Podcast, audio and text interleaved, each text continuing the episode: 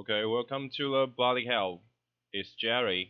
好，我们大概用个十分钟的时间了解一下农业冷知识，哎，农业小知识跟那些农业新闻啊，对吧？最最近啊，发现说，no have too much time to recording the voice，所以我就选择 可能以后大概一个礼拜出个一次就好，因为求值不求量嘛，目前啊，现现阶段。如果有量当然是更好，毕竟是个累积，对哦，嗯，现在我就稍微补充一下我上次讲的那个玉米的那个黄金的事情，因为我大概有找到一个更详细的资料，他是说一九三四年的时候，前苏联化学家巴比契卡在那个进行玉米化学分析的时候，发现每吨玉米灰哦是烧成灰之后含有十克的黄金，是当地土壤黄金中的五十倍。那玉米长出黄金来是，他们说是当时的大新闻啊。嗯，我觉得对于 不知道的人来讲也是个新闻啊。如果你真的很喜欢黄金，没，Go Go ahead 种玉米吧。对，那玉一吨的市场价大概是两千块左右，然后十克哦，黄金大概就是三千五百元。所以每吨玉米，你你把它烧成灰，它比你每吨玉米拿去市场卖。嗯，还要贵啊！可是中间的这些成本没有，你想有想过说运输啦？哎，所以是运输的话，可能玉米的运输价格比较高。可是烧成灰的话，呃，那些设备啊，那些能量转换的燃烧，总感觉起来好像烧成灰成本比较高啊，感觉啦，我不知道，如果有懂的人可以稍微帮我算一下，因为我是稍微想要了解一下。然后后面是又有人发现说，每吨的松就是松树的松啦，还有那个山果山球果，那些松松类的啊，柏类，他们那些果的灰里面，就是每吨竟然也会有七到十克的黄金。然后还有人把那个以植物当做食物的那个金龟子，你知道吗？一般金龟子这个东西，它的幼虫就有点像给母糖、鸡母虫啦。如果你平常有在田里面晃来晃去的话，挖一下，通常都会有。可是鸡母虫这种东西就是比较算是甲虫类的幼虫，就是看东西啊，比如说可能有时候金龟子啊，然后独角仙啊、锹形虫，它们的幼虫也是很像那个野捕场鸡母虫的这种类类似的幼体，所以分辨不出来的话，可以稍微去查一下资料。大概我可以先跟你讲，这样是用体型去区分啊。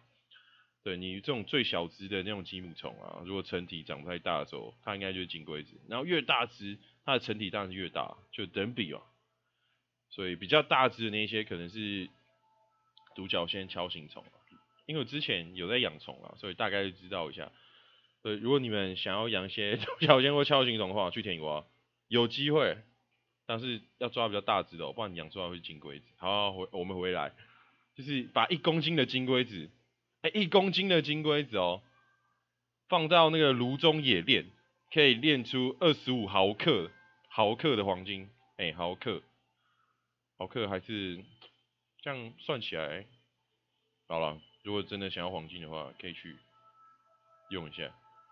然后这边他有稍微谈到一下它的原理，原理是说那个它的微量元素可以在食物链中逐渐累积。然后它算是一个负极作用，负就是富有的富嘛，极就集中的极，负极作用。生物体内的金属含金量会逐渐增加，然后也许有一天，人类就可以用食物链去累积出更多的贵重金属啊，或重要物质跟特效药。嗯，这个也是蛮特别的啦。嗯，所以就是会代表说，哎，我们吃了那么多东西，现在人应该算是食物链的蛮顶端了吧？有有些东西在吃人吗？哎，maybe I don't know, not sure。不过人 身体里面应该有很多奇怪的东西啊，如果去做分解的话。好，再是一个蛮特别的，他说土豆会尖叫，因为它算是一个中国过来的新闻吧，中国就把它叫成土豆，就头刀嘛。可是，在台湾头刀是花生啊。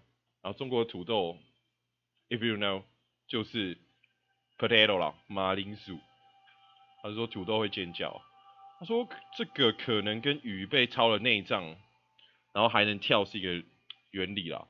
鱼死了，但是神经还没死。然后他说，就是马铃薯比鱼坚硬很多。他说就算死了之后，一切生理状况依然是稳定的，当然会尖叫，只是你看不到，你听不太到了，太小声了。我说从物理学来讲，土豆也是一种生命，对啊，就是最近不是也有个研究是说，植物其实是有痛觉的嘛，然后它的反应太慢了，too slowly，所以你看不到，发觉不出来。我觉得也是很正常的，对吧？谁没事会去观察那个？就好吃就好，对吧？然后再来就讲到一个兔子，哦，兔子也会尖叫。嗯，兔子应该是一个蛮 silence 的生物啊，就是跟你的肝一样，都是一个沉默器官，酒喝多了就会硬哦，硬啊，啊没事没事。然后说，如果我问说兔子是怎么叫的，相信大多数人都会一时语塞，许多人会心生疑窦，兔子真的会叫吗？其实兔子不叫则已。可是就是一叫就是那种驴，有听过驴的叫声吗？可以去找我看。驴，我印象中很吵，真的很吵。哎，讲到兔子嘛，就觉得很好笑。那时候我就跟我朋友啊，自己叫 Solomon，所罗门，他就很白痴，因为我在那个高尔夫球场上班嘛，我们就在讨论说，哎，那我们有没有选可以去丢一些东西进去啊？他说，哎，我看国外的高尔夫球场里面都有鳄鱼，哎。其实我在想，我那时候就去查说鳄鱼 要多少钱，然后可是我怕丢进去之后可能会造成危险，所以就暂时先不要，对吧？先如果以后有有机会可以丢一下。然后我们后面就是想到很多啊，什么东西在球场里面会很好玩，然后我们就想到兔子，对，因为兔，因为我那时候就看翻 PTT 嘛，说哎哪种东西繁殖最快啊，然后又我有可能有机会把它放在我的高尔夫球场里面，不是我的啦。我上班的高尔夫球场里面，然后就想要兔子，就那个兔子嘛，因为它的繁殖很快。PPT 里面那一篇是说它好像就丢了十只吧，我是不知道几只公几只母啊。他说他那时候他有时候后伤还是怎么样，他就丢上去，然后过了差不多一年半还是两年，他上去之后看就看到整批兔子在那边晒太阳啊，耍背吃东西跳来跳去，然后他他现在的困扰就变成说啊干啊我要去抓兔子。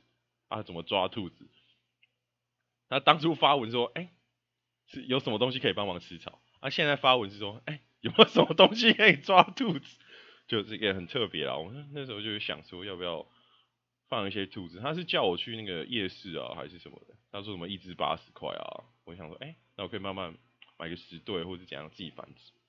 我家是有地方可以可以养兔子的嘛，所以想说自己繁殖，三不五时去丢到球场里面。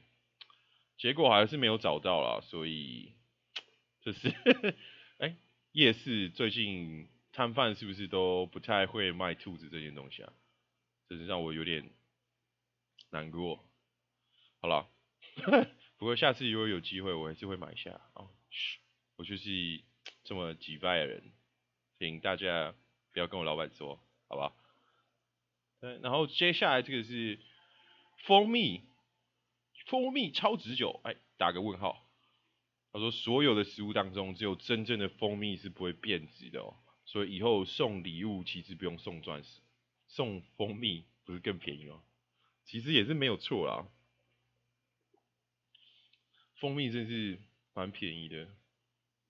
其实蜂蜜这个东西，在我印象中来讲，好像是蜜蜂它去采了不同种花。然后去做成的蜂蜜，其实味道也是不一样。我记得龙眼蜜其实香味很浓。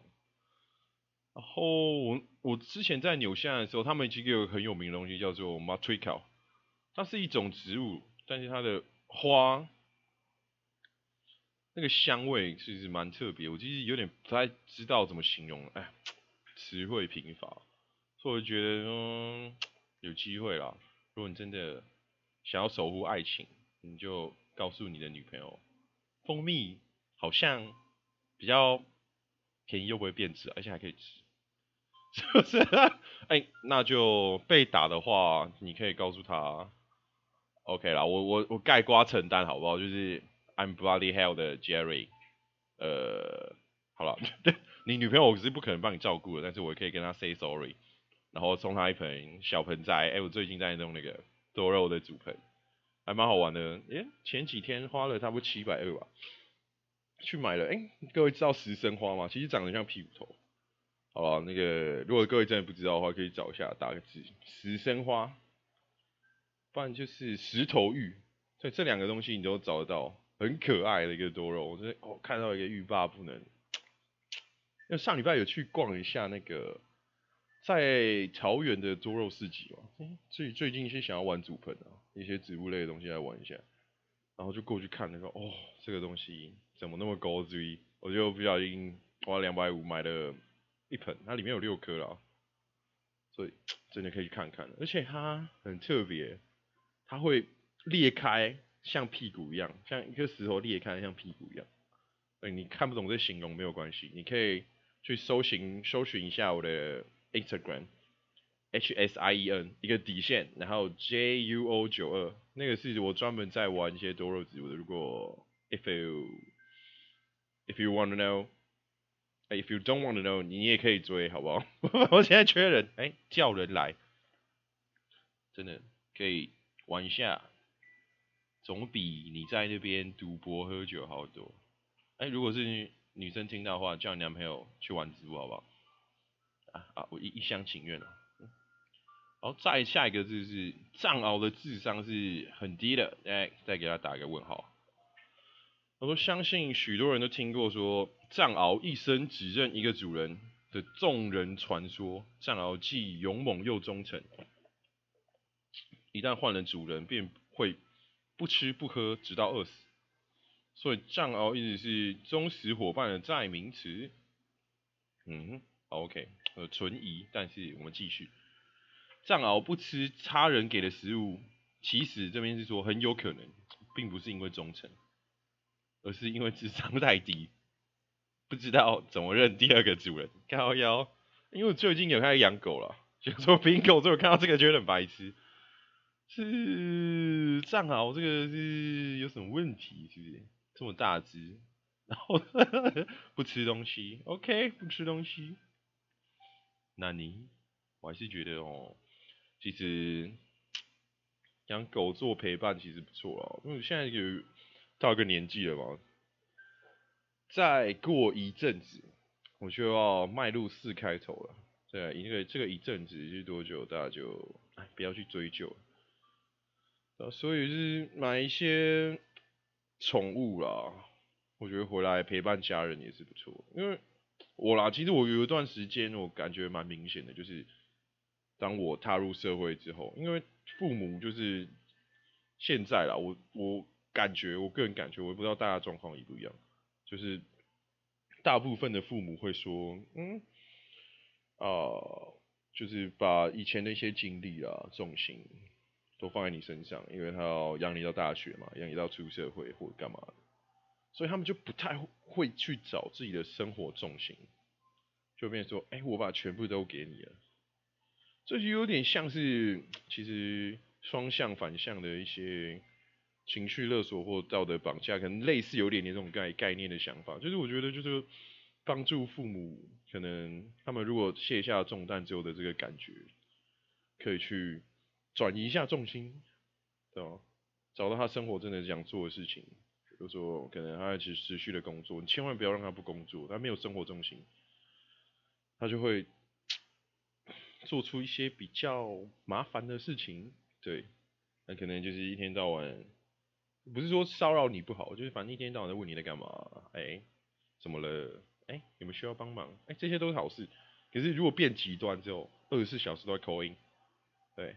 因为我是比较出国、比较常出国的人哦，以前呢，我不知道以后会不会有这个机会，所以就会变成说，生活重心的这个问题哦，可以稍微的帮父母做一下调整。当然是动物是一个很好的媒介，我觉得，就算说很多家里的父母真的对于宠物这件事情比较感冒，但是我觉得你可以尝试一下试试看。哎呀，看讲讲了差不多十五分钟了。啊，我我我再讲个最后一个玉米，真的还有再再回到父母那边，还是稍微帮父母找点重心啊。如果你现现在遇到这个问题的话，可以尝试做沟通。If you want, you can 呃 text me，呃呃或许不用也没有关系。呃，反正我最近比较忙，也可能好了，我会尽量理你啦。如果对，is a friendly chat。好，如果不知道什么意思的话，哎，可以 Google 哦。哦，最后我们来讲那个黑玉米。其实他说很多人啊，因为我刚开始我当初看到黑玉米，我想奇怪，啊玉米真的有这个颜色吗？然后就蛮多人怀疑说它是不是机转食物啦，或者是染色的啦，这个的问题。嗯，其实比较常见就是黄的、白的，有点偏向糯米色的。但是其实现在大家都知道，其实大家都蛮常吃的，黑色已经算蛮普遍常见的。只是为什么会有这个颜色的出现，可能就稍微讲一下。然后它是因为说它里面含量是含有大量的花青素。是一种世界公认的天然的抗氧化剂，就是抗衰老跟保护视力，对吧？黑玉米其实就是一种特殊型啦，就是不同的沉淀，然后在里面这样子，它是它玉米杆糖含糖量是普通玉米的一点三倍，它的那个杆是就是它的那根杆子啦，长玉米的下面那根。呃，如果你有养牛或养羊的话，其实黑玉米这个品种，你可以把它的中间那根砍下来给他们吃，哦，然后可以追溯到元朝哦，那元朝也叫做玉蜀黍啦，叫做玉麦面，玉就是玉姐的玉，麦就是那个麦子麦，面，哎，就是那个面了，算是一个给皇帝用的一种高级货，哎，皇帝都吃哦，以前的皇帝元朝，然后有点远。我是 OK 的。他说黑枸杞啊、蓝莓，就是花青素就是含量蛮多的，就是黑比较黑的黑 比较黑的东西。好，然后黑玉米是花青素之王哦，就是你就知道它含量很高就对了。然后因为这些数字，you know，其实我讲你可能也没什么概念，反正我就告诉你，它目前是最高的。然后就是你水煮之后可能会掉色，就是水里面会有渗出一些颜色什么，其实不影响食用啦，你就吃就对了。营养含量非常大，微量含元素含量是其他谷物的二到八倍。对，赖氨酸含量也是蛮高的，只是，嗯，他没有跟我讲说赖氨酸是从小，所以我这个也就不讲，不懂的东西我就不讲。对我怕说影响到大家有的没有的。他说它是可以调节其他的含量了，可以调节平衡啊，身体的平衡，预防跟治疗高血压、脑酸、脑血栓、心脏、护心，调节情感、放松心情、稳定心理哦，好吧，就是这样。黑玉米，大家吃完比较开心吗？I don't know。它算是一种碱性的谷物，有减肥功能，哦。因为最后我最近在做一六八，以后可以稍微讲一下那一六八在干嘛。对，然后它的锌的含量是其他谷物的三倍，补锌啊，锌这个东西就是会影响你的维生素 A 的代谢啊，然后胰腺啊、性腺啊、然后下垂体啊、消化系统，整体而言这个东西还是不错啦。然后还有钙啊、磷啊，对，这东西。看下来整体而言是不错，不过这边还是给一些建议，是说你如果真的吃每个东西你觉得不错，先适量、适当一个做一个 balance，不要你有些东西过多，你就是不 OK。很多就像你的什么保健营养品啊，哎，不是那个保健营养品，对你就是不要吃到太多。这不是说一天一颗嘛？像这个，对我觉得你也要抓个量，一天个一根两根。对，刚好就好，不要做太多的摄取，我觉得会比较符合它的一些功能功效啦。而且它也是淀粉嘛，吃多了可能没有其他东西危害这么大，但是还是有些疑虑。好，今天不小心讲了二十分钟，哦，花你十分钟的时间乘以二，哎，谢谢大家收听，这边是 Bloody Hell，It's Jerry，See you next time，拜拜。